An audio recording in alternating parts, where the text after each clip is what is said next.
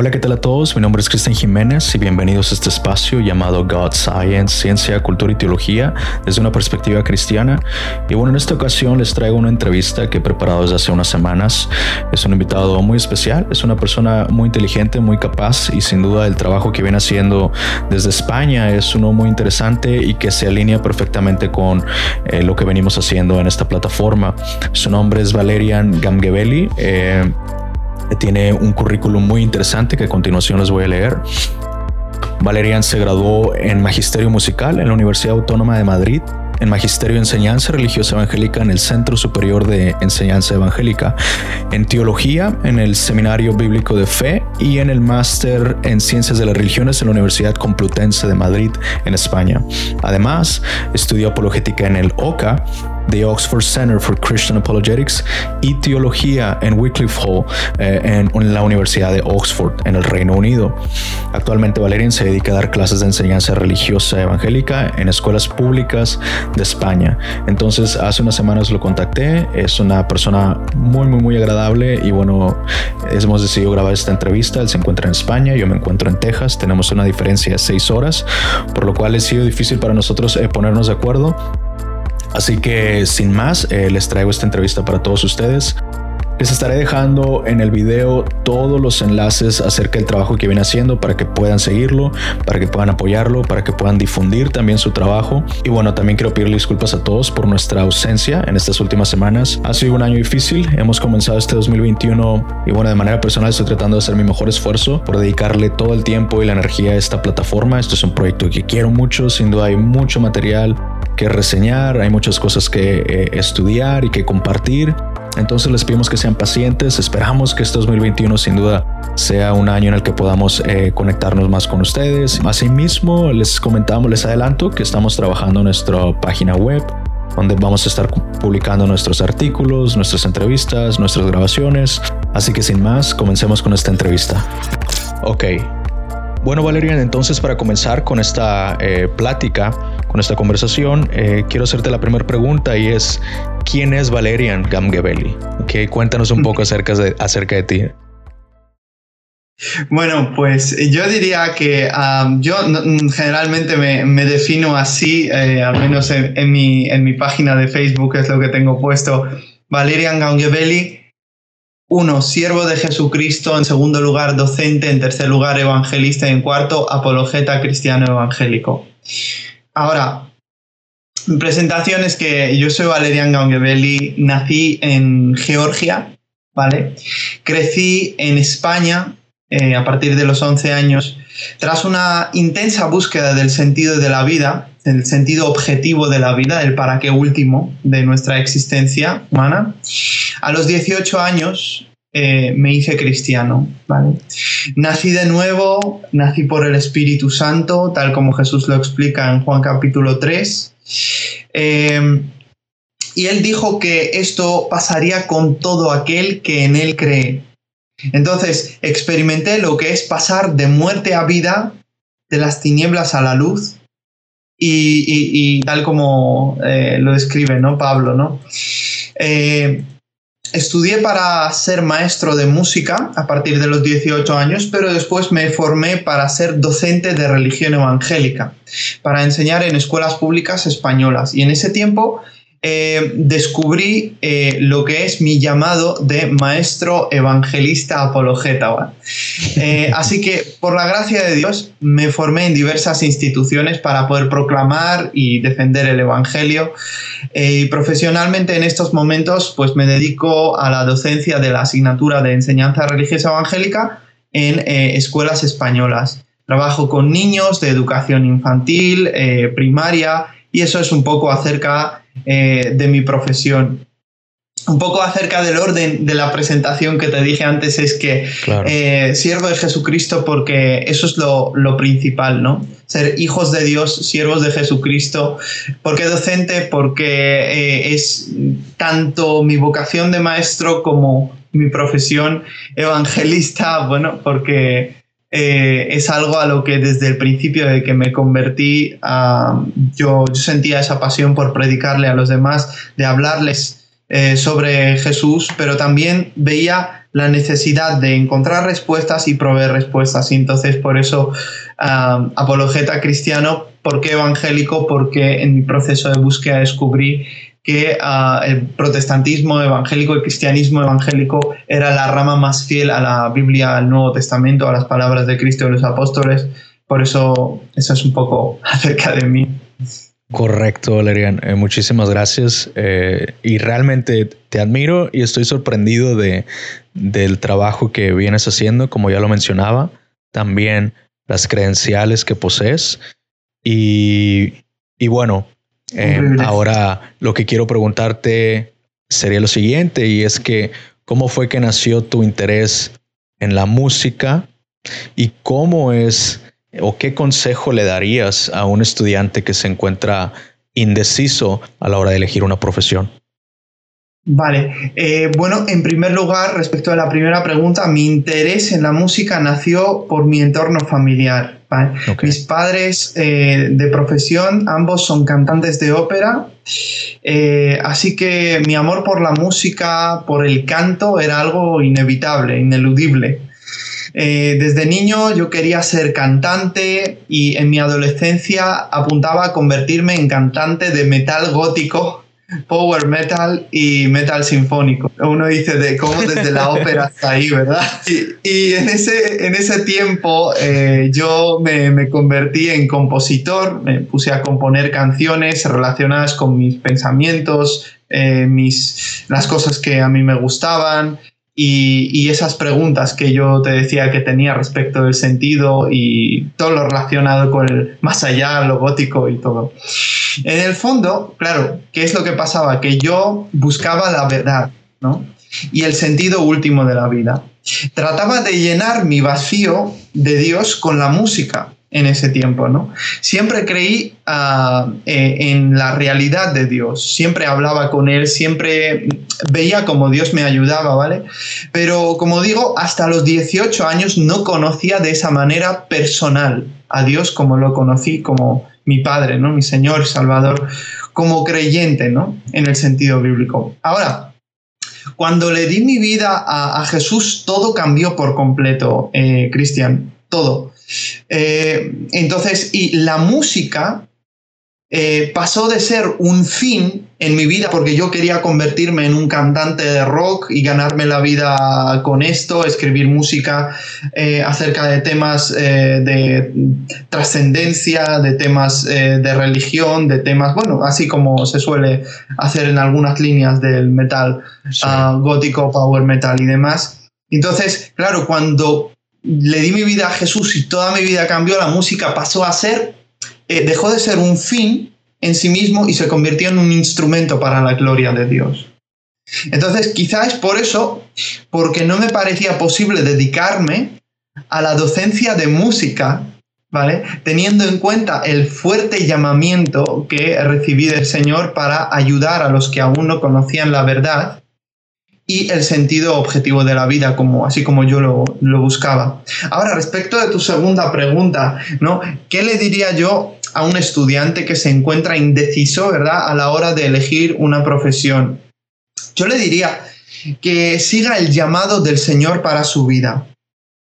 Eh, la Biblia dice en la carta a los filipenses que Dios es el que produce en los cristianos así el querer como el hacer eh, por su buena voluntad. Si me preguntas cómo eh, he ido eligiendo qué pasos dar para llegar a mi profesión, mis estudios y demás, eh, después de haber yo estudiado magisterio musical, siempre fui siguiendo ese fuego, ¿no?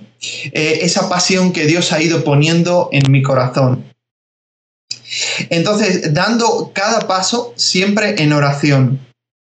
Eh, he visto como Dios fue poniendo en cada cosa su sello, por decirlo de algún modo, ¿vale? Su sello de aprobación. Un profesor mío del seminario una vez dijo eh, la siguiente frase, ¿no? Bueno, de hecho lo, lo repetía bastantes veces. Decía, los, los proyectos de Dios son financiados por Dios.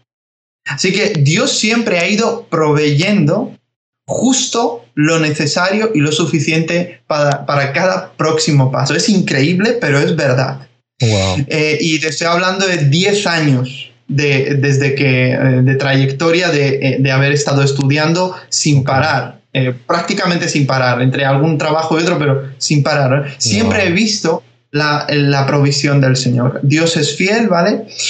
Y así que siempre he tenido lo suficiente y he visto la mano del Señor en esto.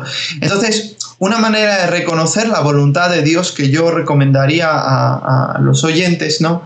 Es ver eh, que Él dispone, en primer lugar, que abre las puertas, también que provee cuando oramos y pedimos que nos guíe. Cuando digo dispone me refiero el querer y el hacer, según Filipenses 2.13 que había indicado, ¿no?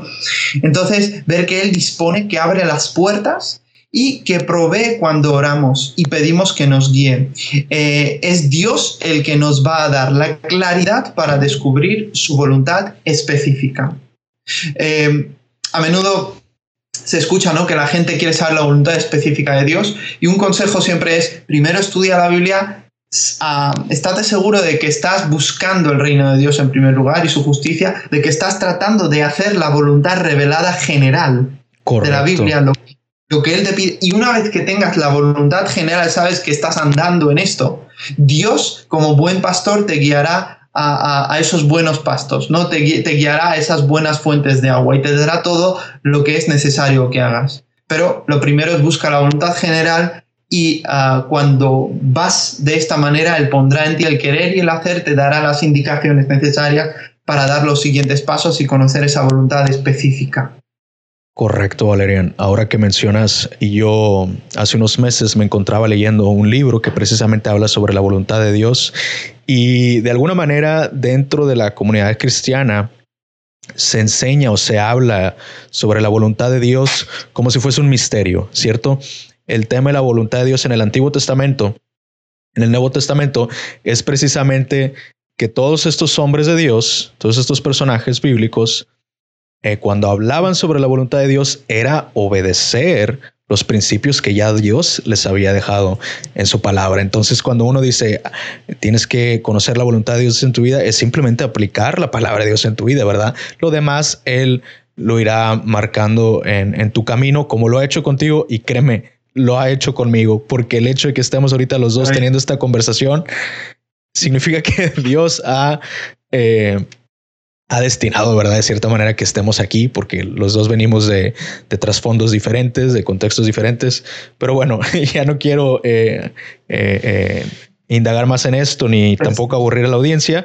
Y llegamos a un punto muy importante y es, ¿cómo fue que llegaste a abrazar la fe cristiana? O sea, ¿cómo fue que, que, llegó ese punto de conversión para ti, ¿verdad? De, como mencionas, conocer a Jesús, entregarle tu vida a Jesús. ¿Qué sucedió ahí en, ese momento en tu vida? ¿Hace cuánto tiempo fue? ¿Y, qué nos puedes decir de, ese momento? Hmm.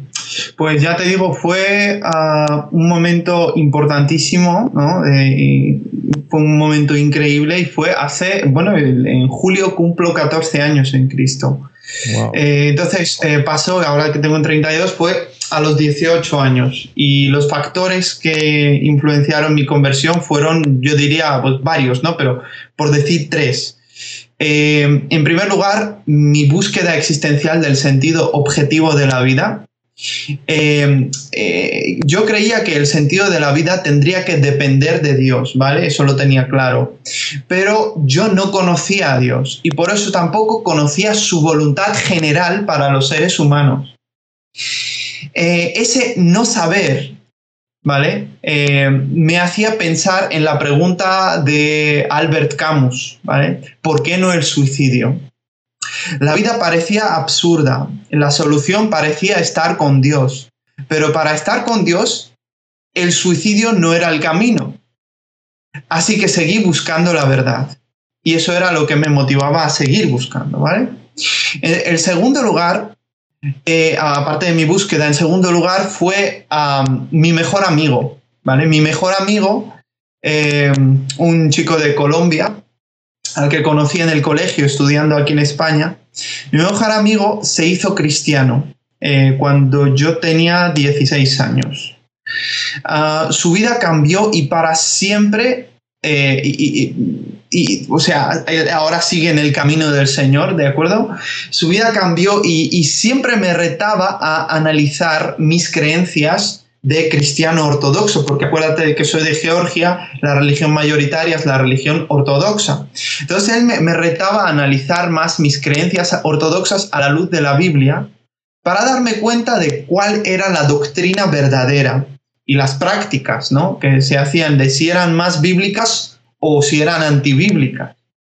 Para mí la Biblia, como ortodoxo, para mí la Biblia siempre fue la autoridad suprema, pero no conocía su contenido. Yo sabía que era la palabra de Dios, porque todos los ortodoxos creen que es la palabra de Dios, y, le tenía mucho respeto, pero no conocía su contenido, insisto. Entonces, en segundo lugar, fue por mi amigo, por su conversión, de cómo él me animó a leer la Biblia. Eso fue una bendición del Señor.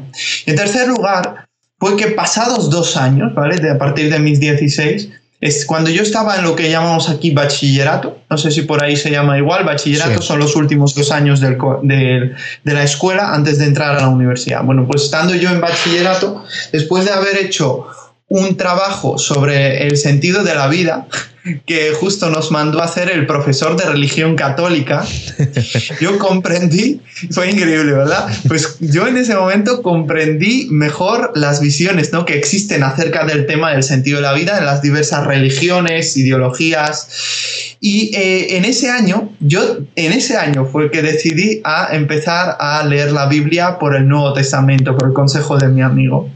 Así que ya, eh, eh, eh, ya, que no había podido anclar el sentido objetivo ni en el amor humano, ¿vale? Cuando lo buscaba allí, ni en la filosofía, cuando estudiaba historia de la filosofía en bachillerato, ni asistiendo a la liturgia de la Iglesia Ortodoxa, que era mi penúltimo recurso en, el proceso, decidí empezar a leer la Biblia. Ese era el último recurso, seguramente. Y para mi sorpresa, no solo el cristianismo evangélico trinitario era el más bíblico, ¿vale? Porque yo, acuérdate que era ortodoxo. Correcto. Que, que me crié prácticamente la mayor parte de mi vida en el país católico. Bueno, pues descubro que el cristianismo evangélico y trinitario era el más bíblico. Y sino que además, para mi sorpresa, resultaba que yo no había sido cristiano hasta entonces desde el punto de vista del Jesús de los Evangelios. Ok. A pesar de mi bautismo infantil, como ortodoxo, a pesar de las oraciones que yo hacía desde pequeño, a pesar de mis buenas intenciones y de tratar de guardar los mandamientos, yo era un pecador y necesitaba al perfecto Salvador, a Jesús, el Mesías. Y esos son los tres factores, ¿no? Eh, por, eh, o sea, la búsqueda que yo tenía, mi amigo y el trabajo sobre el sentido de la vida y el haber emprendido la lectura de la Biblia, ¿no? Ahora, eh, la, pregunta es la siguiente, ¿te costó creer o aceptar la fe cristiana? Hmm. Bueno, pues, eh, a ver, a, nivel, por decirlo de alguna manera más filosófico, a nivel teórico proposicional, se suele hacer una distinción, ¿verdad?, entre el... Eh, believe that and believe in, ¿no? Creer que y creer en. Exacto. Entonces, a nivel teórico proposicional, el creer que, yo aceptaba que el cristianismo era verdad, ¿no? Ok. Eh, como cosmovisión, como religión. La vida, la muerte y la resurrección de Jesús siempre habían sido parte de mis creencias, de mi creer que, acerca de Dios. Algo que siempre reforzaba esa fe, y eso sí que hubo un factor de reforzamiento, fue, eh, eh, pues, algo que reforzó esa fe, ¿no? Que fue transmitida por la cultura y por la familia, fue el hecho de que siempre había visto la ayuda de Dios, del Dios judeocristiano a quien oraba, ¿no? Okay. Cuando le pedía cosas. Obviamente, en ese momento le pedía cosas, no, no buscaba eh, darle la gloria o algo así, simplemente, ¿no? Como cuando uno le pide cosas y que te salga bien el examen, que te vaya bien en no sé dónde, que Dios te guarde, que Dios te proteja, eh, ese tipo de cosas. Y veía como Dios me ayudaba de verdad. Y lo veía y en mi familia también conoce, tenía ya ese testimonio de parte de Dios, ¿no? Que solo lo único que hacía es reforzar nuestra fe. Dios escuchaba nuestras oraciones. Entonces hubo elementos que no me hacían ni siquiera dudar de que esta fuera la descripción exacta de la realidad. Correcto. Ahora, el problema era que hasta ese momento yo no conocía a Dios en sentido relacionar, en creer en, en haber confiado en Jesús como mi Señor y Salvador personal. Entonces yo era ortodoxo, crecí en un país católico y mi mejor amigo se hizo evangélico. Su vida cambió. ¿Vale? Eh, eh, y, yo no sabía, eh, yo no sabía qué decía la Biblia, ¿no? Ah, acerca de todo esto. Y cuando comencé a leerla, vi que el cristianismo que, eh, de Jesús era mucho más sencillo que el cristianismo religioso tradicional, pero que Jesús exigía que renunciáramos a lo que más amamos para ganar el verdadero tesoro, que es obtenerlo a Él. O sea, que a medida que iba leyendo los evangelios me iba dando cuenta de la necesidad tan enorme que tenía yo de, de Él y de que me perdonara, ¿no? Finalmente creí en Él en el sentido bíblico, eh, creer en, ¿no? Nací de nuevo, nací del Espíritu Santo, me convertí en un hijo de Dios. Para mí, esto significó dejar atrás cosas que yo creía que estaban bien, pero que no lo estaban, y conocer la verdadera plenitud, llenura y satisfacción que trae Cristo al corazón del que se rinde a Él. Y en mi caso, eh, Cristian, yo necesitaba respuestas a muchas preguntas. Y sentí una carga de proveer respuestas a los demás para ayudarles a llegar a la fe. Eso es un poco mi trayectoria. Entonces, no tanto que tuviera preguntas de si era verdad la cosmovisión cristiana, eh, pero sí, eh, después de haber creído, yo veía que hay una serie, muchas preguntas que necesitan eh, ser respondidas y Dios me dio esa pasión por responderlas a los que preguntan. Correcto. Eh, perfecto, Valerian. De hecho, concuerdo totalmente contigo. Eh, de manera personal, eh, yo puedo decir que llegué a la fe cristiana sin necesidad de, de argumentos, ¿no? O mm. incluso sin la necesidad de la apologética como tal. fue una experiencia personal con, con Cristo y a partir de ahí nace mi interés por, por conocer más, por profundizar. Y también es, muy importante, debo decir que como, como te pasó a ti, eh, yo también podría, podía ver eh, que en mi familia, en, el caso de, de, mis padres, de manera personal, en ciertos puntos de nuestras vidas habían ocurrido cosas que solamente pudiera atribuirle la causa a a Dios, ¿verdad? En este sentido. Entonces, eh, es muy interesante ver cómo ese tipo de detalles, pues bueno, obviamente si ahorita eh, eh, nos, ponemos a tener un debate intelectual, ¿verdad? Formal, académico, todo ese tipo de, experiencias subjetivas, pues no vienen, ¿verdad? O sea, no, no son tomadas en cuenta, no tienen un valor porque son meramente experiencias subjetivas. Pero qué interesante que, que cada uno, millones de personas, ¿verdad? A lo largo de la historia, miles de años, han, pasado a través de estos eh, eventos, momentos y los ha llevado a, la fe en Cristo. Entonces, eh, para mí eso es algo que también estoy totalmente de acuerdo contigo. Eh, también llegué a un punto en el que me costaba compartir mi fe. Mi pregunta ahora era, ok, tengo esta relación, he tenido esta experiencia con Jesús, pero ahora, ¿cómo, cómo puedo compartir esto sin sin, sin una base, sin un fundamento, eh, porque la, forma en la que lo estoy compartiendo, quizá 10, 15, 20 años atrás era más sencillo, ¿no?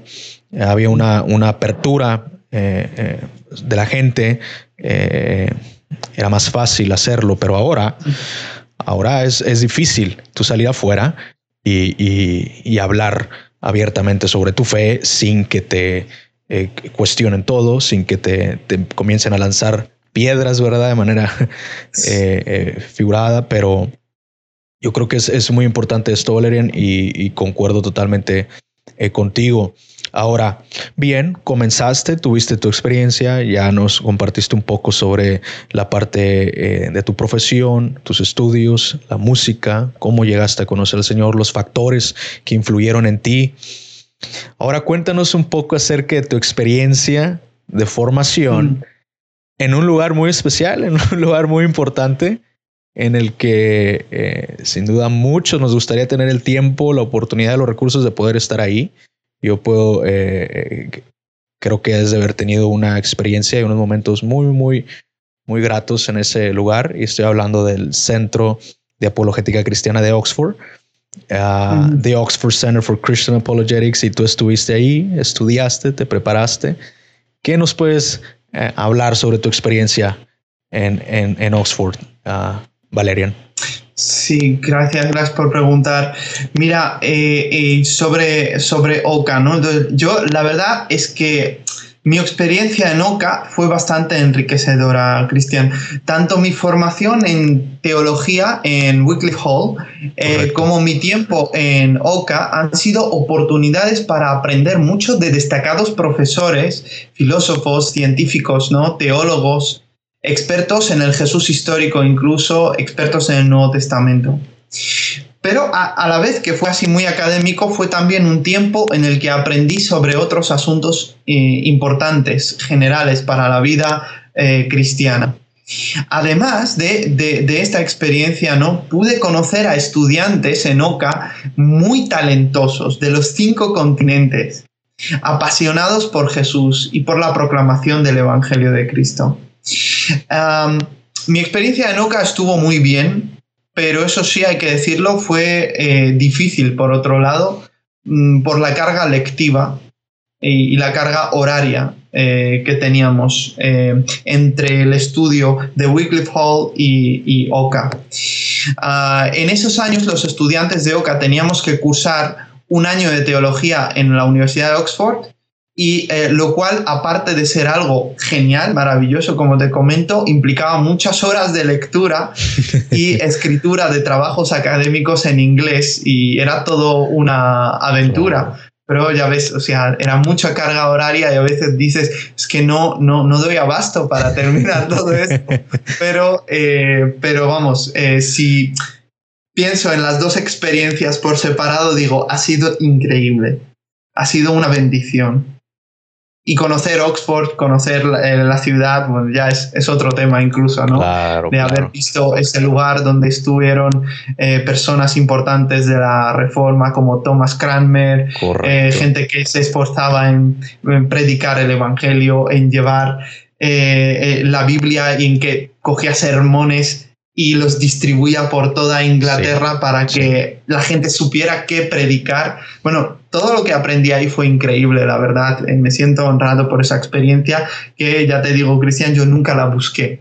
Wow. Es decir, yo, yo, lo que, yo lo que quería es aprender de...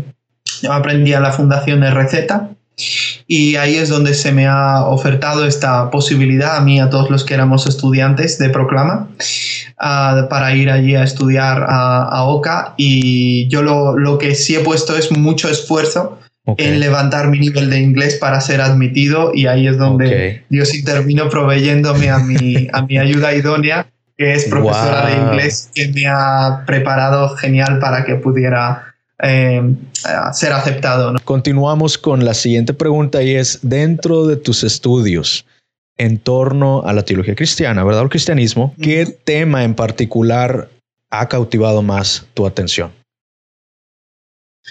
Wow, bueno, pues eh, dentro de la teología cristiana, más concretamente, bueno, ah, es algo que descubrí a través de William Lane Craig, que es mi mayor influencia en el campo de la apologética, teología filosófica.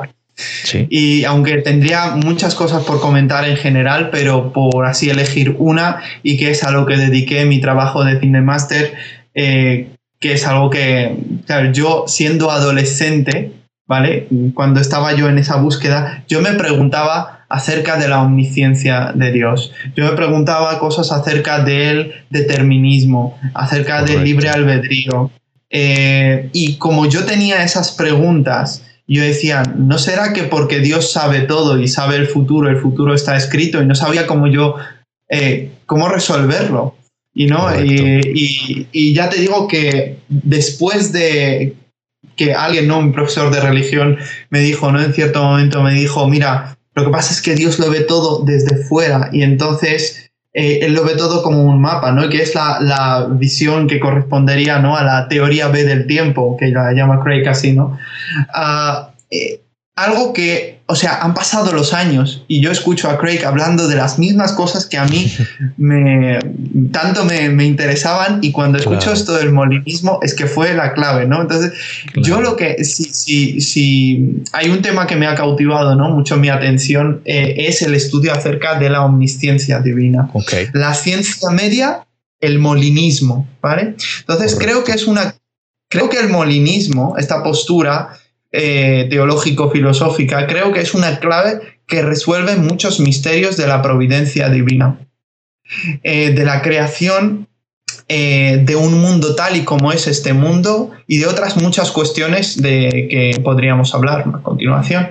Excelente, excelente, Valerian. Y qué bueno que, que mencionas este tema en particular, porque yo en mi caso tengo un par de años de ser de ser cristiano apenas comienzo mis estudios. Eh, actualmente estoy cursando un máster eh, en estudios teológicos y para mí, por ejemplo, recién comenzaba, para mí era muy difícil la cuestión del determinismo, ¿no? Eh, ¿Cómo conciliar esta idea de que, bueno, ¿será acaso que ya muchas personas simplemente nacieron ya determinadas para, eh, eh, por Dios, predeterminadas por Dios para que eh, en este caso eh, vayan al, al, infierno como tal, en dónde está el rol del ser humano, qué libertad tenemos, hasta dónde, cuáles son los límites de nuestra libertad no humana, qué responsabilidad tenemos.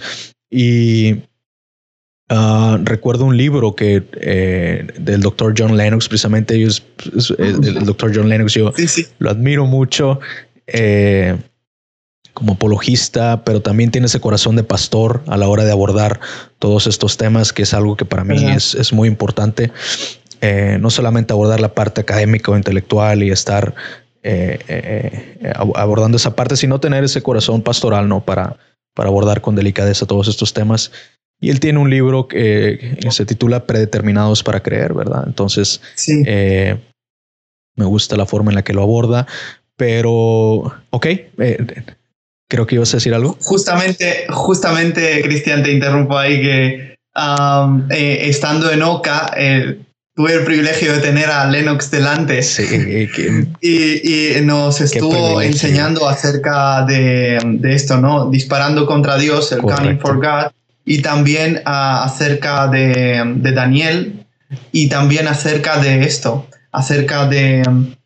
Um, eh, determinado para creer. Era un tema que dedicó ahí un buen tiempo para abordarlo y nos ponía ejemplos y nos explicaba desde la Biblia. A mí algo que me ha sorprendido es lo, lo fenomenal que conoce sí, la Biblia sí, y qué bien la trata de verdad. O sea, que no es solo un científico, súper dedicado a la escritura, Correcto. pero a estudiarla en detalle. Y, y, nos explicaba esto, ¿no? Confrontando la idea determinista que hay en determinadas corrientes teológicas. Correcto. Bueno, pues eh, lo que me gustaría decir es que la, la, esta idea de la ciencia media okay.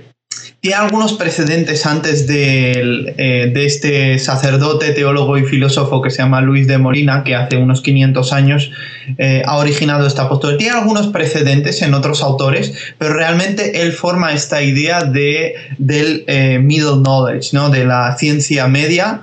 Y el molinismo lo que hace es como situar la idea de que Dios conoce los mundos posibles que podría crear y las diferentes um, las diversas eh, respuestas o reacciones, eh, comportamiento que nosotros tendríamos bajo determinadas circunstancias. Y gracias a esto, pues puede ordenar el mundo de una manera soberana, puede elegir qué mundo hacer real eh, de entre los posibles mundos. Imagínate un mundo donde tú y yo no existimos, ¿vale? Claro. Pues uno diría, es Quizá este sería un mundo mejor donde quizá mayor número de personas se salvarían libremente, pues la respuesta es no, puesto que Dios es perfecto y todo se basa en la teología del ser perfecto, Dios es amor, Dios va a elegir aquello que contribuye a la salvación del mayor número de personas, porque Dios desea que el mayor número de personas libremente eh, entren en esa relación a través de la fe en Jesucristo en él. Entonces, un poco por eh, explicar esta postura, ¿no? Se origina por Luis de Molina hace unos 500 años atrás, en tiempos de la Reforma Protestante, ¿vale? Y ah, entonces, en aquella época se distinguía entre la ciencia natural y la ciencia libre. La ciencia natural, ¿vale? Es el conocimiento que tiene Dios de todo lo que es necesario y de todas las posibilidades. Todo lo necesario, pues por ejemplo, las verdades matemáticas, ¿sí? Eh, las verdades aritméticas, las verdades de la lógica y las posibilidades, es decir, todas las combinaciones posibles, todas las cosas que él podría hacer, podría hacer, pero todavía no ha hecho. Luego estaría, en la Edad Media se distinguía entre la ciencia natural, que es esta, y la ciencia libre. La ciencia libre tiene que ver con que, vale, Dios considera todas estas posibilidades y decide crear un mundo y pues es este mundo y entonces ya él sabe automáticamente todo lo que va a pasar eh, en ese mundo, porque pues la idea era como que aparentemente como que ya lo ha determinado, como que cómo va a ser este mundo, entonces pues sabe todo lo que va a pasar en él. Y entonces ahí estaban las tensiones y las luchas de cómo que si él sabe todo, de si él ha predeterminado todo. Y la, la verdad es que entre la ciencia natural, el conocimiento natural de Dios, de todas las posibilidades, y la ciencia libre, que es cuando él decreta crear un mundo concreto, Luis de Molina plantea esta, este otro conocimiento que, por no encontrar un nombre mejor, se le llama la ciencia media, porque está entre la ciencia natural y la ciencia libre.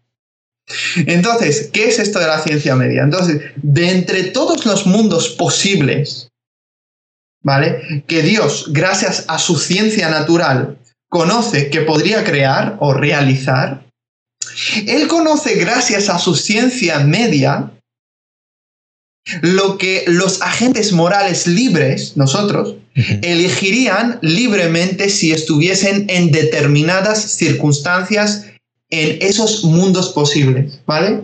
Entonces tú estás frente a una determinada circunstancia en un mundo posible y lo que se plantea es que Dios sabe cómo tú reaccionarías en tal eh, estado de cosas, en tal modo de realidad, por decirlo de alguna manera, frente a esa circunstancia. Por ello también sabe cuál va a ser tu reacción respecto de escuchar el Evangelio. Si bajo el efecto de la gracia de Dios tú vas a endurecerte o si tú vas a querer eh, seguir el fluir de la gracia de Dios que te lleva a eh, confiar totalmente en Cristo y entregarte a Él, ¿no? Entonces Dios elige crear aquel mundo donde mayor número de personas puedan salvarse libremente este es el mundo actual, ¿vale? Como Dios es amor, el mundo del mayor número de personas puedan salvarse libremente es el mundo actual, porque es este mundo el que el ser que quiere que todo el mundo se salve crearía, ¿vale?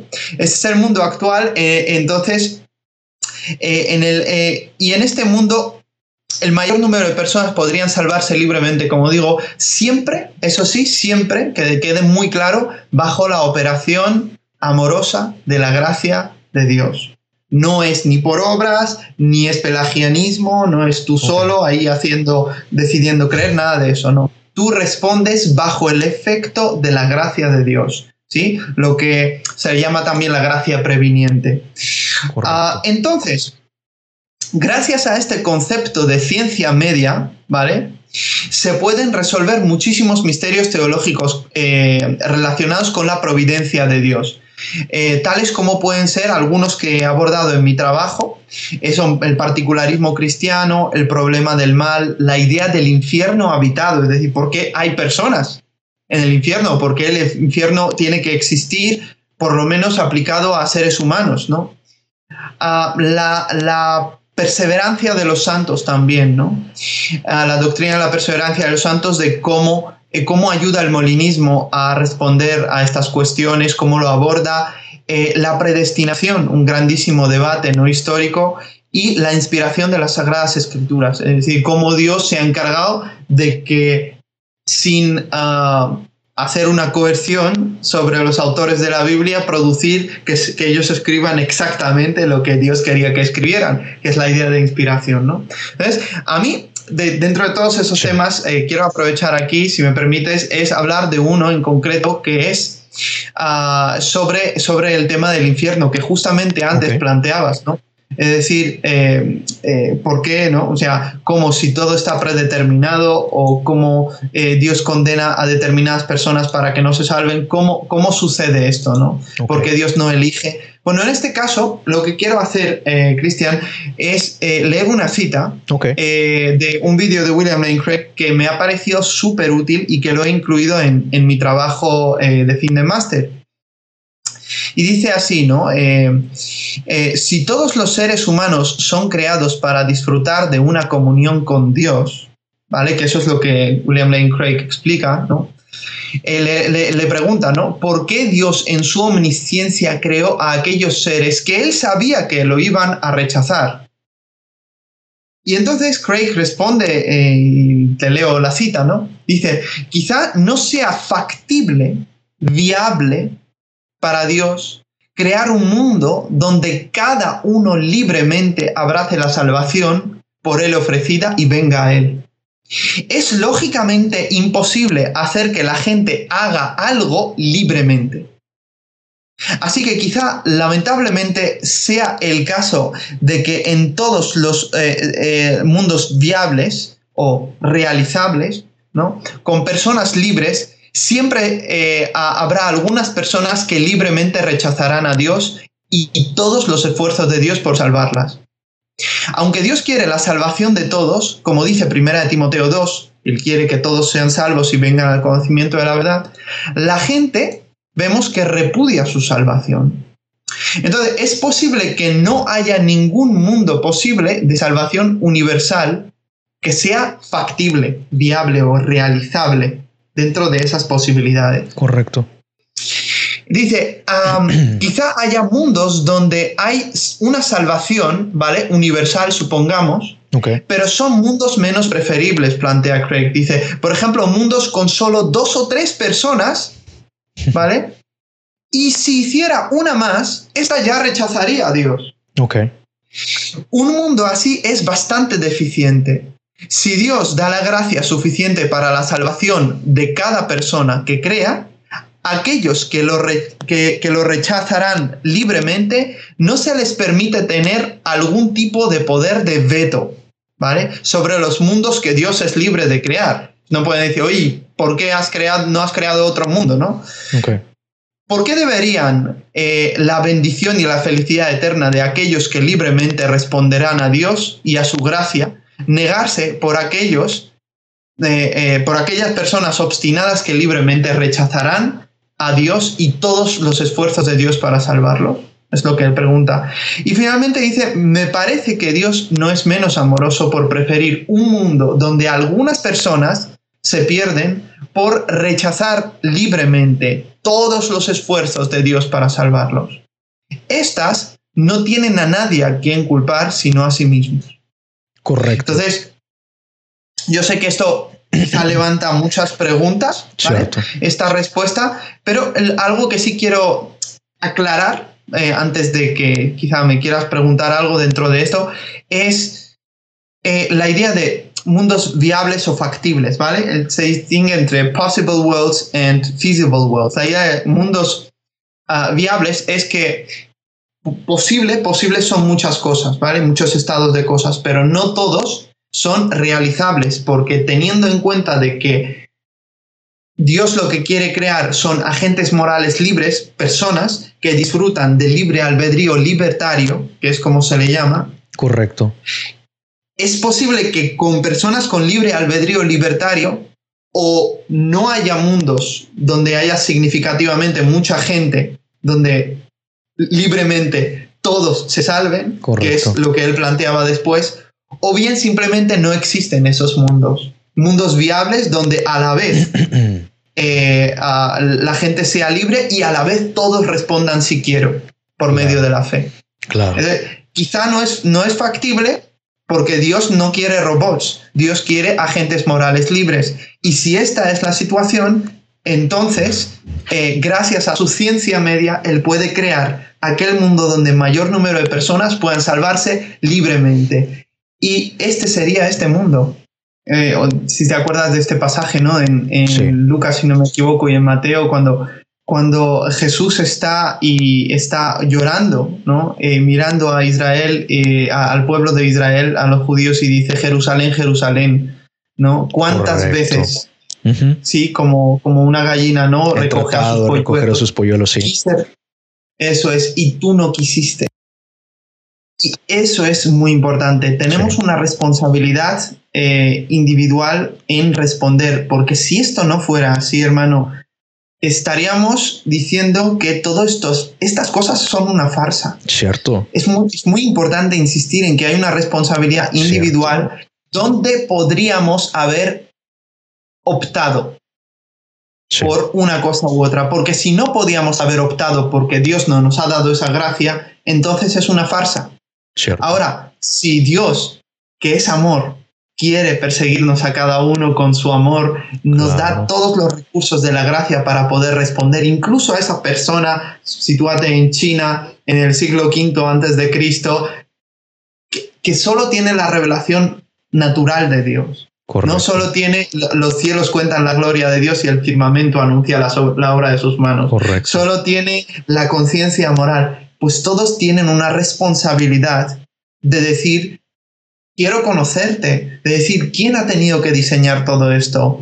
Eh, de, de, dónde es posible que haya seres inteligentes? Y si Dios nos ha hecho inteligentes, es por eso que nos pide responsabilidad, porque nos ha dado una un alma, nos ha dado facultades eh, mentales, intelectuales y espirituales para que nosotros seamos seres relacionales hechos a su imagen. Debemos, debemos buscar la verdad, debemos buscar la verdad y debemos eh, eh, responder a la revelación que Dios nos ha dado. Algunos tienen mayor revelación, otros tienen menor revelación, pero todos tienen una responsabilidad humana y según Dios va a juzgar a toda la gente, con justicia, dice la Biblia, pero Dios los va a juzgar de acuerdo a la luz que ellos hayan tenido. Dios no, va a pedir a, un, yo qué sé, a una persona de, China del siglo V antes de Cristo, ¿vale? Que nunca ha escuchado nada ni, del judaísmo, ¿vale? Ni de la Biblia, no le va a pedir, oye, ¿y por qué no has creído en mi hijo? ¿O por qué no obedecías la ley de Moisés? Claro. Porque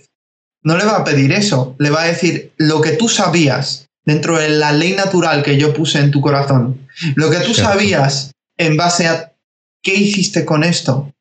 Porque igual una persona puede endurecerse. Una persona puede ya, yo no quiero, no quiero conocer, no quiero rendir cuentas a nadie. Eso es lo que nos caracteriza según Romanos. Rechazamos la revelación, no queremos.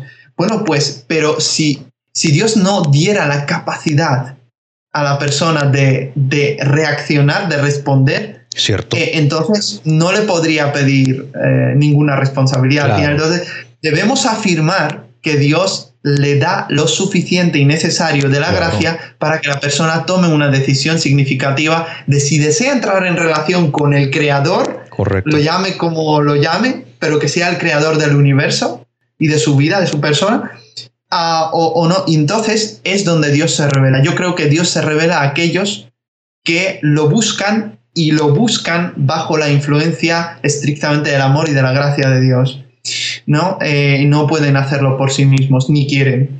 Ahora, respecto a la responsabilidad individual, eh, ya dejando el tema de cómo llegas a la salvación. Correcto. Una vez que has llegado a la salvación, que has entrado en relación con Dios, ya sea como estas personas, como de la misma manera que la gente del Antiguo Testamento, ¿no? Un Job, eh, em, Noé, em, Abraham, ¿no? no teniendo escrituras y tal, pues poder establecer una relación con aquel que le habla. ¿no? Con aquel que le guía, con aquel que, que ha hecho los cielos y la tierra. Bueno, pues ya, o sea, ya tengan esto, no lo tengan una responsabilidad de, en, la respuesta que vayamos a hacer. Y después de que hemos entrado en esa relación, eh, y siempre gracias a, Jesucristo hay que dejar claro que cualquier persona que responda a la revelación solo va a ser justificada por Cristo, solo deja a Romanos bastante claro en el capítulo 3, por si acaso lo aclaro, que no hay otro camino aparte de Cristo. Y que toda la gente que, que confía en el Señor, ¿vale? Ya sea la gente del Antiguo Testamento y la gente del Nuevo Testamento en retrospectiva mirando hacia Cristo, pues pueden ser salvos a través de esa única obra perfecta de expiación que realizó Jesús en la cruz en nuestro lugar. ¿No? Y entonces es gracias a Él, Él es el camino y los beneficios de la justicia de Dios serían atribuidos, la justicia que ganó Cristo sería atribuida a la persona creyente de todos los tiempos, ya sea gente de tiempos de Abraham o ya sea gente después de Cristo. Y, la responsabilidad individual además estaría en que nosotros, o sea, ya aparte de la salvación, quiero aclararlo, eh, en temas de la obediencia a Dios, ¿vale? Dios te, eh, ya eres creyente, ya estás en Cristo, ya naciste de nuevo y Dios te está diciendo algo y tú puedes ignorar esa voz en algunos momentos porque estás muy entretenido con otras cosas o porque te ha gustado mucho cierto pecado, cierta cosa. Claro. pero puedes no hacerle caso, pero en el momento en el que enseguida te encuentres solo, te encuentres con la realidad, verás que te sientes mal, ya sea un pecado, y Dios te llama al arrepentimiento. Supongamos que no has pecado, simplemente Dios te está llamando a que hagas algo y como Jonás no quieres hacerlo, ¿no? Eh, bueno, pues hay una responsabilidad individual, hay una responsabilidad humana en, en decir si quiero. Él te lleva, Él te pone, como había indicado antes a la hora de elegir la profesión que hablamos, del querer y el hacer pero tú tienes que acatar tu salvación con temor y temblor. Correcto. Porque, lo, porque dice, porque es Dios el que produce en vosotros el querer y el hacer. Es decir, como puesto que es el ser mayor, el ser supremo, el que lo produce, tú tienes que ser consecuente entendiendo quién Él es y obedecerlo. Entonces hay una responsabilidad incluso en la vida cristiana, en la obediencia, y no podemos decir es que Dios me ha predestinado para que peque o Dios me ha predestinado para que obedezca ahora o, no me ha dado la suficiente gracia para que yo obedezca. Nada de eso. Claro. Eh, eh, en Cristo tenemos eh, todas las bendiciones celestiales y Él nos ha dado todo lo necesario para la vida y la piedad, dice Pedro.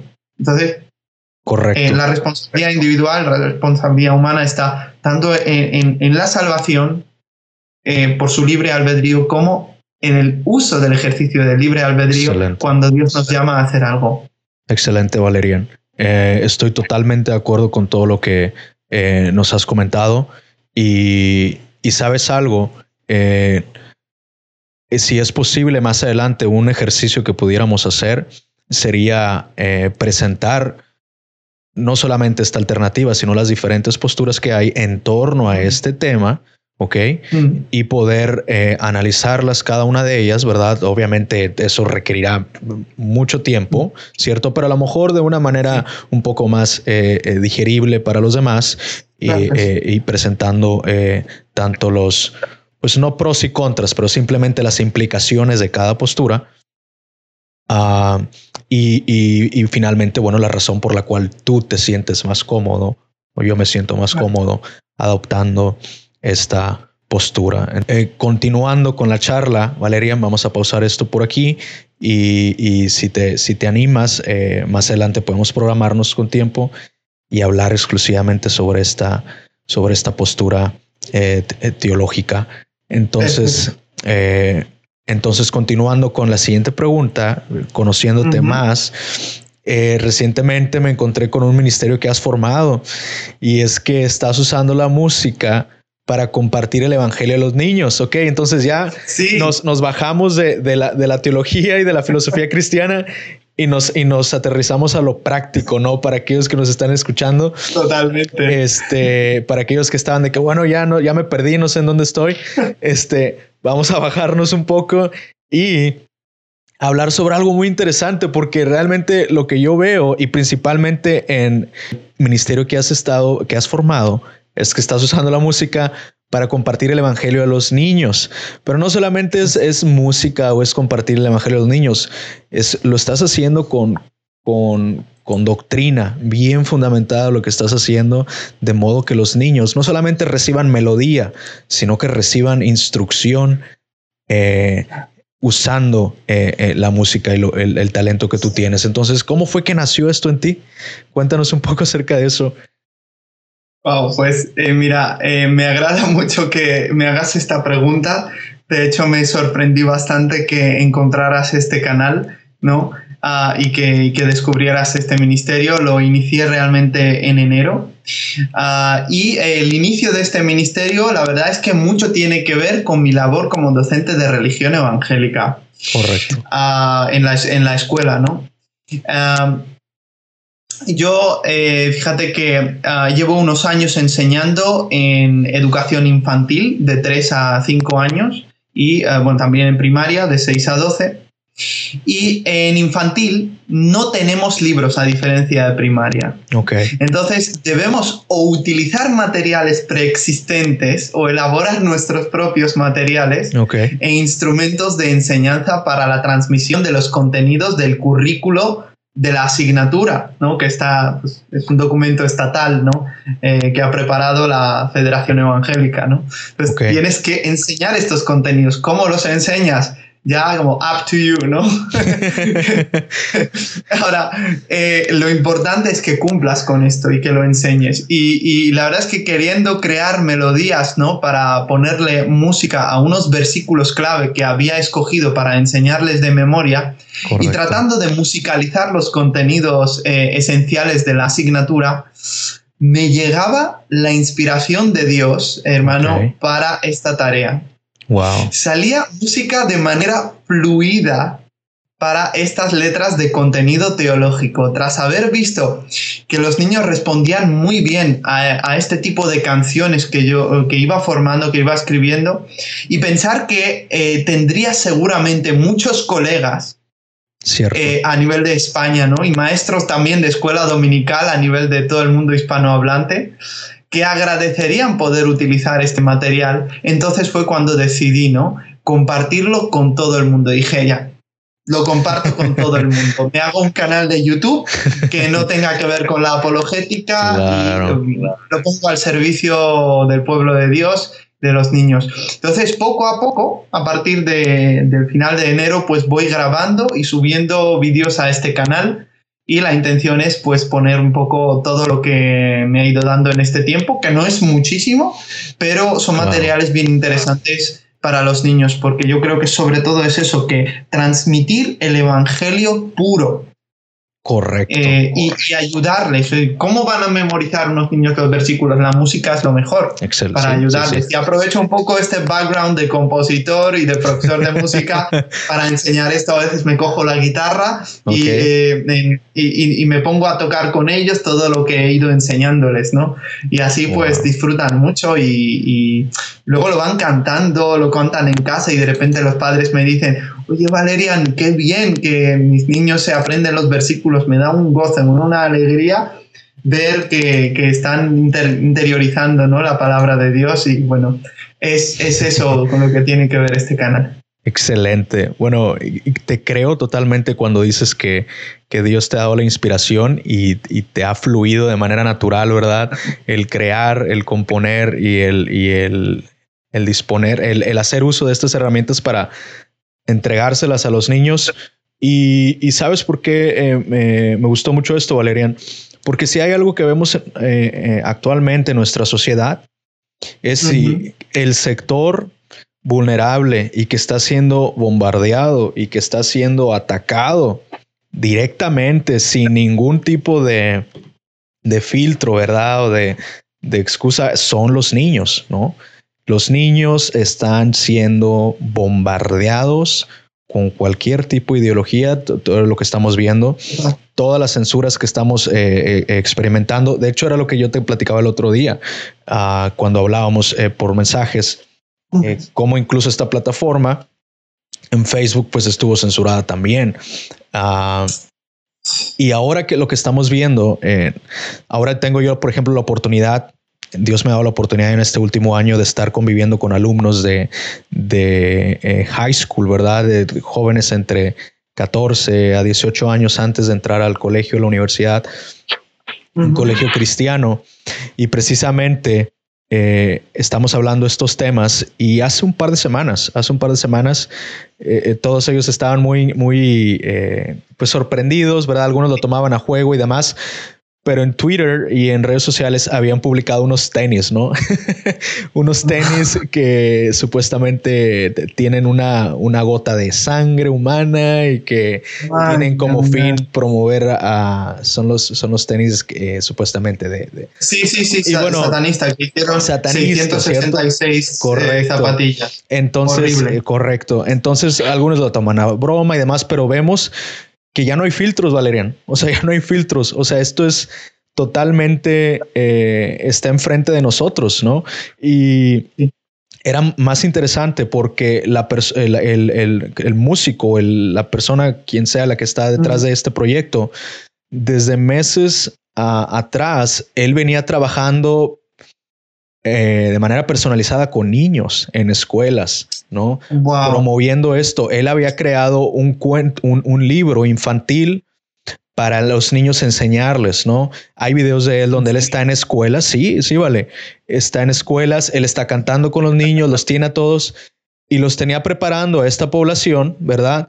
¿Y qué es lo que sucede meses atrás? Ya que tiene a toda esta población de niños concentrada, pues bombardea con todo este tipo de videos, de música y demás que pues tú sabes cuál es la agenda que se está promoviendo en, estos momentos, ¿no? Entonces, por eso cuando yo veía lo que estabas haciendo, dije, wow, o sea, realmente eh, no había visto el grado de, atención que estás dedicando para este, pues para esta población que está siendo afectada, ¿no?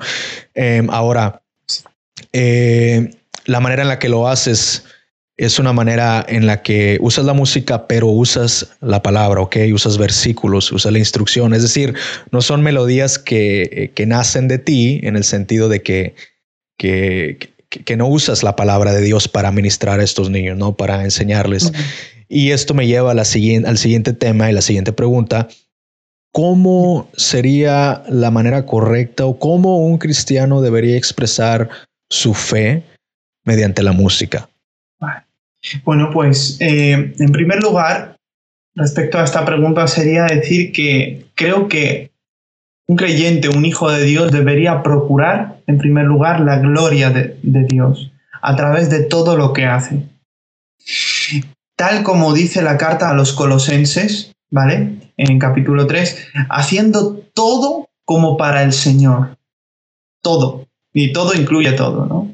Haciendo la música, escribiendo música, eh, el ser llenos del Espíritu Santo, cosa que todo hijo de Dios debería eh, buscar según Efesios 5, tiene unas consecuencias, ¿vale? Según eh, Efesios 5 y en coordinación con Colosenses 3, que la palabra, dice, dice que la palabra habite abundantemente en nuestros corazones. Si me permites, lo voy a leer. Sí, sí, sí, te escucho. Ah, eh, para que la audiencia sepa el versículo, también me he referido a Efesios 5, pero para que sepan en Colosenses 3 de lo que estoy hablando, ¿vale? Eh, eh, es que Efesios y Colosenses están muy relacionados y la idea de ser llenos de la palabra y del Espíritu Santo tiene unas consecuencias, ¿vale? Entonces, Colosenses 3:16 dice que la palabra de Cristo habite en abundancia en vosotros, con toda sabiduría enseñándoos y amonestándoos unos a otros con salmos,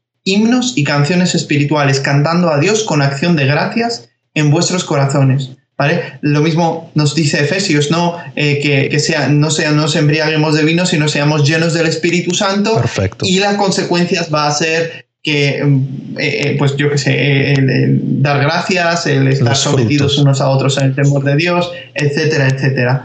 ¿Vale? Y esto es muy, muy importante. Entonces, insisto, ¿no? Que ah, eh, creo que un hijo de Dios debería procurar la gloria de Dios a través de todo lo que hace. Eh, entonces, hacerlo como para el Señor y el ser llenos del Espíritu Santo tiene unas consecuencias, según Efesios 5 y en coordinación con Colosenses 3, como indicado, que la palabra habite abundantemente en nuestros corazones conlleva que nuestra voz y nuestra boca se conviertan en instrumentos de enseñanza y amonestación mutua en el pueblo de Dios. Correcto. Con salmos, himnos, y cánticos espirituales. Por lo tanto, la música cristiana debería contener enseñanza cristiana. Enseñanza cristocéntrica. Correcto. Evangeliocéntrica. Correcto.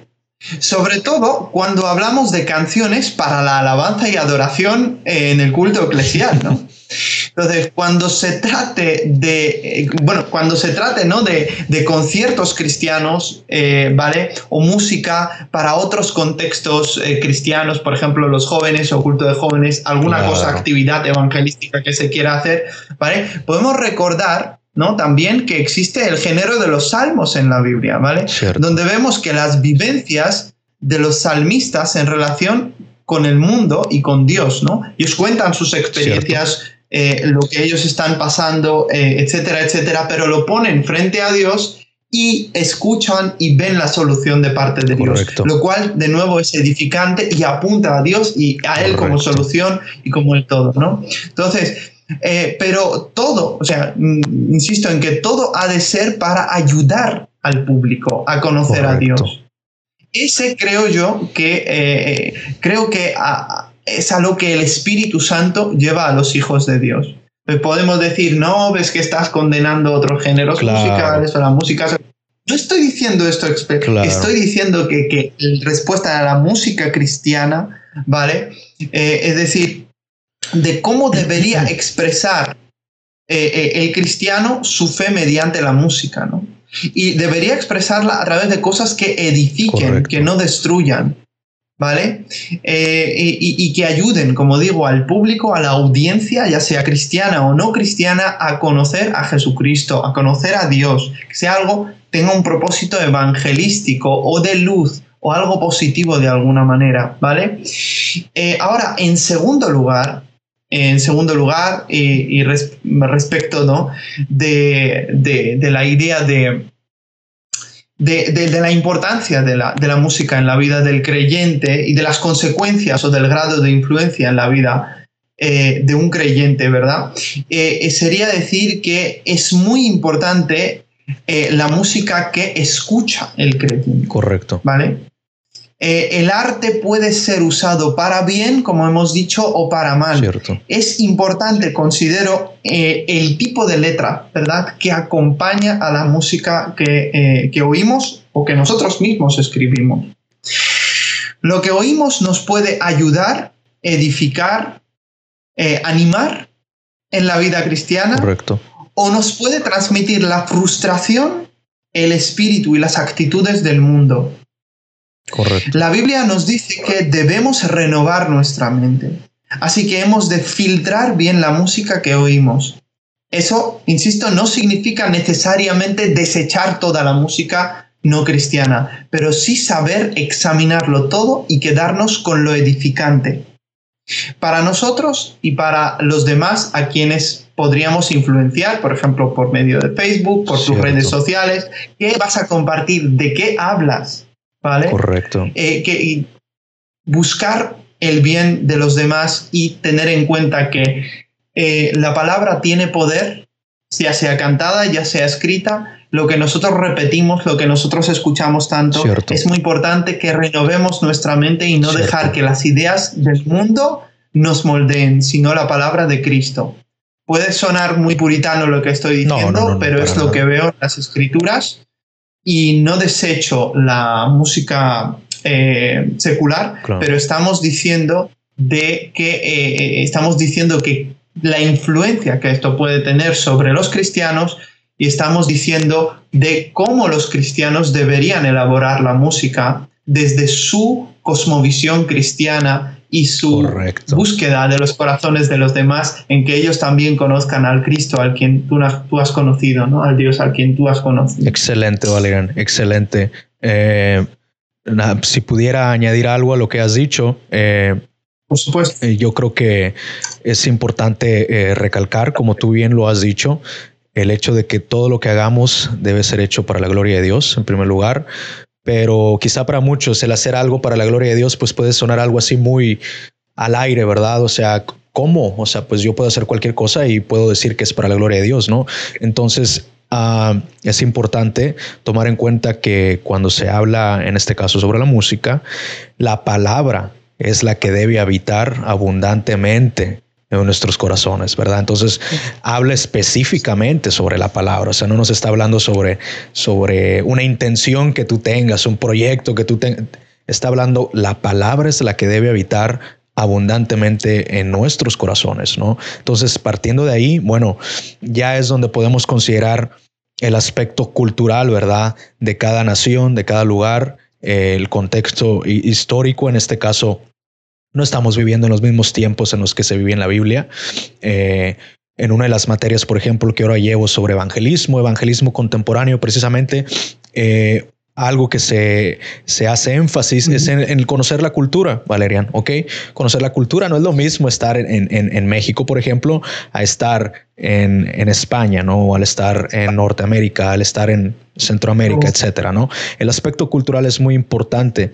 Ahora, hasta qué punto la cultura, ¿de acuerdo? Hasta qué punto la cultura eh, debe ejercer ese peso o ese dominio sobre el creyente a la hora de practicar su fe o de hacer música, ¿ok? Eh, un, caso, un, caso muy particular. Eh, en el caso de mi, mi, suegro, que es un misionero, él ha estado trabajando en estos últimos años con un sector en, en, en México de una comunidad de creyentes que ellos tienen un, aspecto cultural muy, muy, muy eh, eh, característico y es que aman la cultura del rap y del hip hop. ¿ok? Ellos aman la cultura del rap y del hip hop, ¿ok? Y esto lo menciono porque estamos hablando sobre la música, ¿no? Entonces, ellos viven, eh, respiran, se dedican a eso en el lugar donde viven sobre el hip hop y el rap. Ahora, ¿Qué pasa cuando estas personas se les lleva el Evangelio y conocen del Evangelio? Inmediatamente está ese, ese aspecto cultural en el que, bueno, el cristiano inmediatamente se pone su, traje y su corbata, ¿no? Eh, y se presenta a la iglesia en, el domingo, ¿no? Bueno, estas personas lo, lo, intentan, ¿verdad? Pero la hora, en el momento en el que ellos quieren alcanzar a los demás que están en ese ambiente o en esa cultura, eh, secular, se puede decir, lo rechazan, ¿de acuerdo? Lo rechazan porque dicen, no, te, has, te han transformado, te han lavado el cerebro, eh, has perdido tu esencia y son rechazados. Entonces son rechazados a la hora de comunicar el Evangelio y ellos dicen, bueno, entonces me voy a mantener igual, ¿no? voy a mantener igual con mi misma cultura, con mi forma de vestir, mi forma de, de hacer música. Y cuando ellos van el domingo a la iglesia, ahora la iglesia es la que los rechaza a ellos por eh, mantener ese mismo estilo, ¿no? Eh, que representa esa cultura. Entonces se quedan contra la espada y la pared. ¿Y qué es lo que hizo? Pues ¿Qué estrategia empleó ahí mi, mi, el, el, el, misionero este, el padre de mi esposa? Pues bueno, creó una cultura en la que el evangelio pudiera eh, los versículos los hacen ellos a modos de rimas y demás, y entre ellos se lo comunican. Y, y déjame decirte, esta comunidad ha crecido, comenzó con un grupo de ocho o siete aproximadamente, y en tres años, cuatro años, Valerian, tienen una comunidad de cientos de personas. Y no solamente en esa ciudad, se ha expandido en diferentes sectores, pero nuevamente sí mantienen la regla de que es, son los versículos y es la palabra la que se practica, ¿ok? No son cosas que ellos inventan, usan la palabra y la adaptan a su cultura y la aplican ellos. Entonces, para ir concluyendo esta charla, ok, te escucho. Sí. Sí, eh, no, de hecho te, te iba a decir que eh, llevo pues 14 años en el Señor. Sí. Y, y, bueno, lo que dices, ¿no? De, de, hacerse judío al judío, griego al griego, eso de adaptarse a, a, tu oyente, a tu audiencia es muy importante en la labor misionera, ¿no?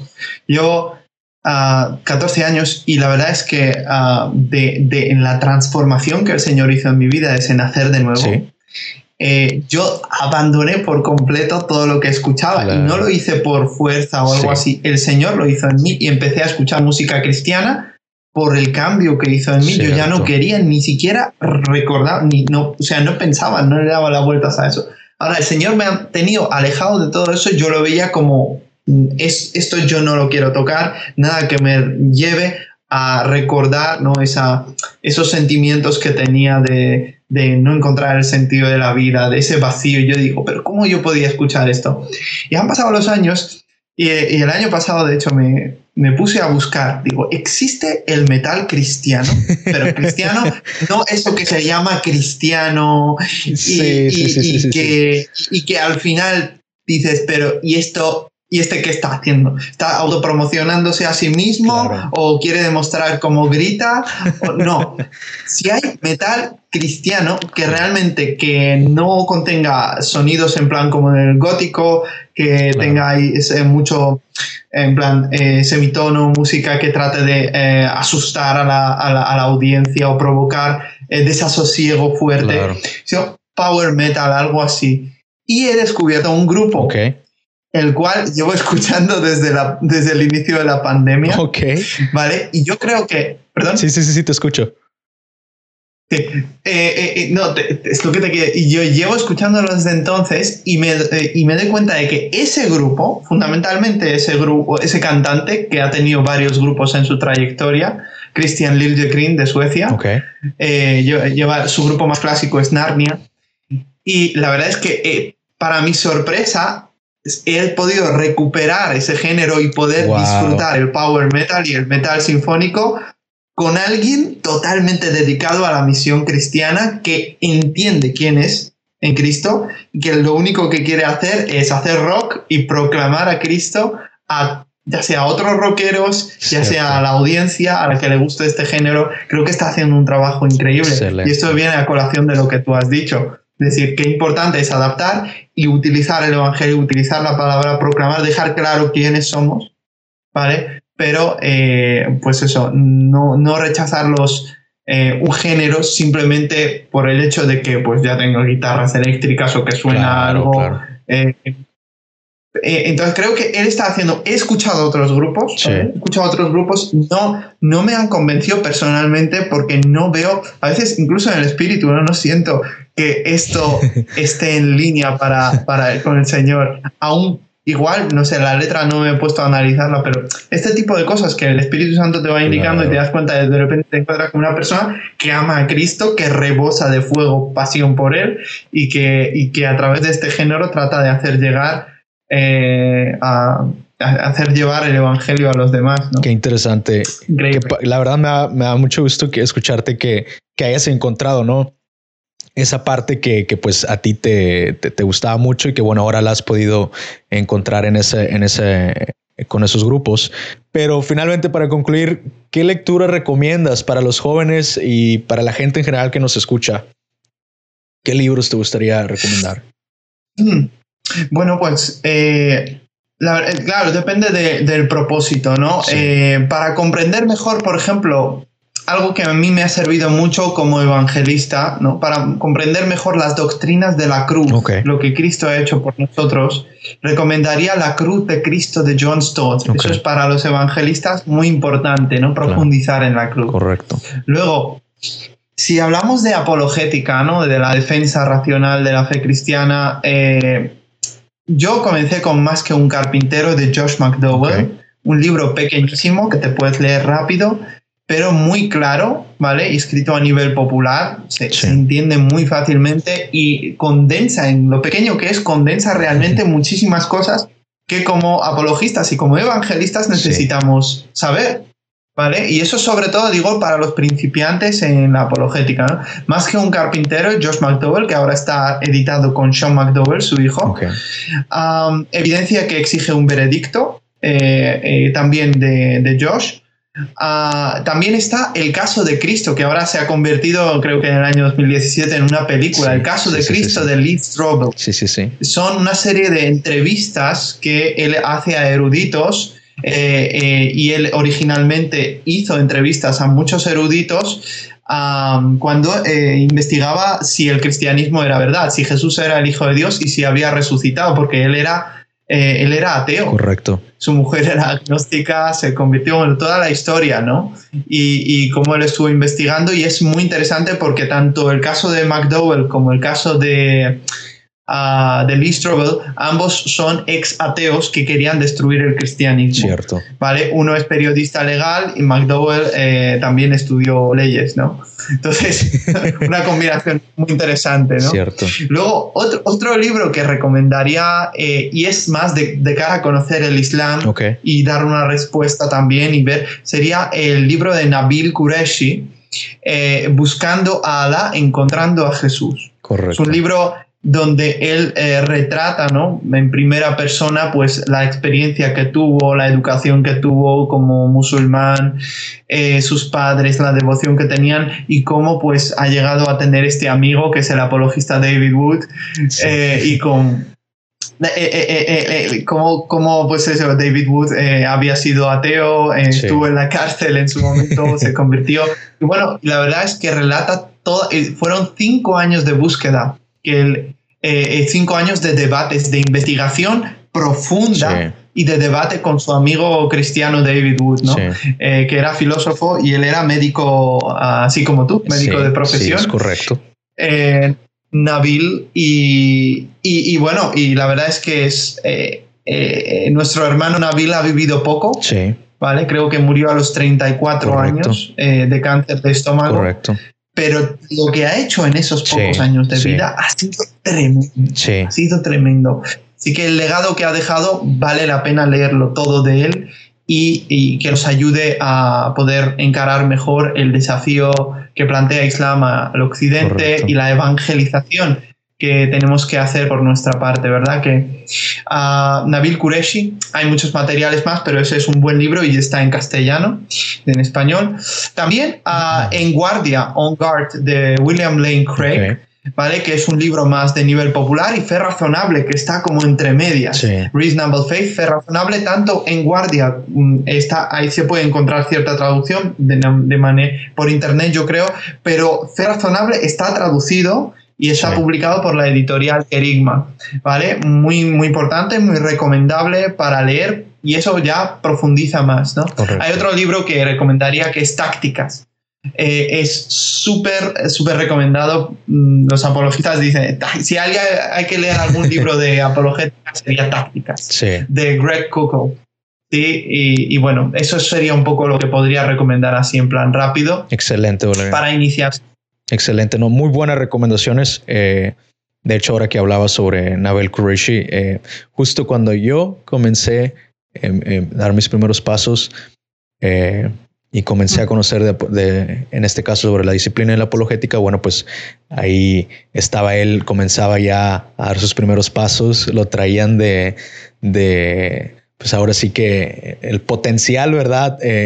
apologista que siguiera la labor que venían haciendo eh, bueno, pues estos grandes apologistas de Oxford y demás, ah, con la fundación de Receta. Y, y, más me identifiqué con él por el hecho de que él eh, era médico, ¿no? Entonces, eh, para mí lo admiraba, su testimonio, aquí tengo su libro y, me dio mucha tristeza ver seguir el proceso de él, Valerian, ¿ok?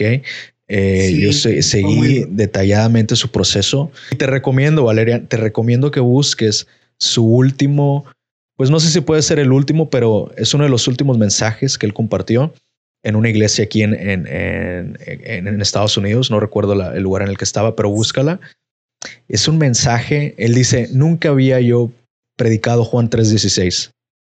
Dice, nunca lo había predicado es más, eh, anoche mi teléfono se fue, se nos fue la luz. Ahí tenía todas mis notas y mis citas. Entonces tengo aquí mi Biblia y vamos a compartir Juan de 3.16. Y ahí lo ves y ya se ve su semblante muy deteriorado. Obviamente ya eh, estaba en quimio, ¿verdad? Ya había perdido su, su cabello, etcétera. Entonces, pero el mensaje que da Valerian es impresionante. Entonces, te recomiendo que cuando tengas tiempo, búscalo. Eh, bueno, eh, para terminar, ¿qué atributo de Cristo te ha impactado más en tu vida para que podamos dejarle algo a la, audiencia? Bueno, eh, a ver, el atributo de Cristo que más me ha impactado en la vida sería eh, la autoridad de Cristo. Ok. La luz okay. de Cristo y su vida sin pecado, ¿vale? Para comenzar, la autoridad es... Cuando yo empecé a leer los evangelios, estoy hablando a los 18 años, ¿no? Por primera vez, eh, me sorprendió la persona de Cristo increíblemente, la seguridad, el conocimiento, que de verdad hablaba como Dios. Vosotros eh, habéis oído que fue dicho, pero yo os digo. Y de verdad la gente dice al final del sermón del monte y la gente se asombraba de su autoridad. Bueno, yo también estaba, estaría en esa multitud y me asombraba de esa autoridad. De la autoconciencia divina de Jesús cómo él se entendía a sí mismo, la seguridad que tenía, cómo hablaba con las personas. Eh, eh, eh, parecía como que las conocía como un rayo X espiritual Y, psicológico, total, increíble. La autoridad de Jesús es algo que, me sigue tocando, ¿no? Y, yo creo que toda la vida ¿no? va a acompañar esto. También su luz la bondad y el amor de Jesús, que con qué bondad y con qué amor trataba a las personas, a las personas que todo el mundo rechazaba en esa sociedad, la luz que él traía a todo lugar, la esperanza que traía eh, con su palabra, con su presencia, ¿ya? Cómo le temían los demonios, increíble. Y, su vida también sin pecado, a la vez que humano es totalmente otro, es santo, ¿no? Eh, su vida sin pecado, que siendo un ser humano como nosotros, pero es el yo soy. Y, vivió una vida perfecta y lo único que podemos hacer es admirarlo y tomar ejemplo de Correcto. Que Dios nos ayude en esta tarea. Excelente, Valerian. La verdad es que he disfrutado mucho esta plática, el conocerte, todo lo que hablamos antes de, comenzar a grabar. Entonces, eh, les damos muchas gracias a todos. No sé si tienes unas palabras de despedida o para ir cerrando ya. Bueno, nada. Eh, muchas gracias por todo esto que has dicho al final, por tu apoyo, eh, por la invitación. Ha sido un privilegio poder dirigirme a toda la audiencia de God Science. Eh, que Dios siga guiando, bendiciendo este trabajo que estás haciendo en esta plataforma, en esta página. Y bueno, eh, creo que nos veremos en otra ocasión también para hablar de, Por supuesto que la sí. Así que ha sido un gusto increíble, encantado de conocerte. Por supuesto que sí. Muchas gracias Valerian, pues que tengan un buen día todos y muchas gracias por acompañarnos en este espacio.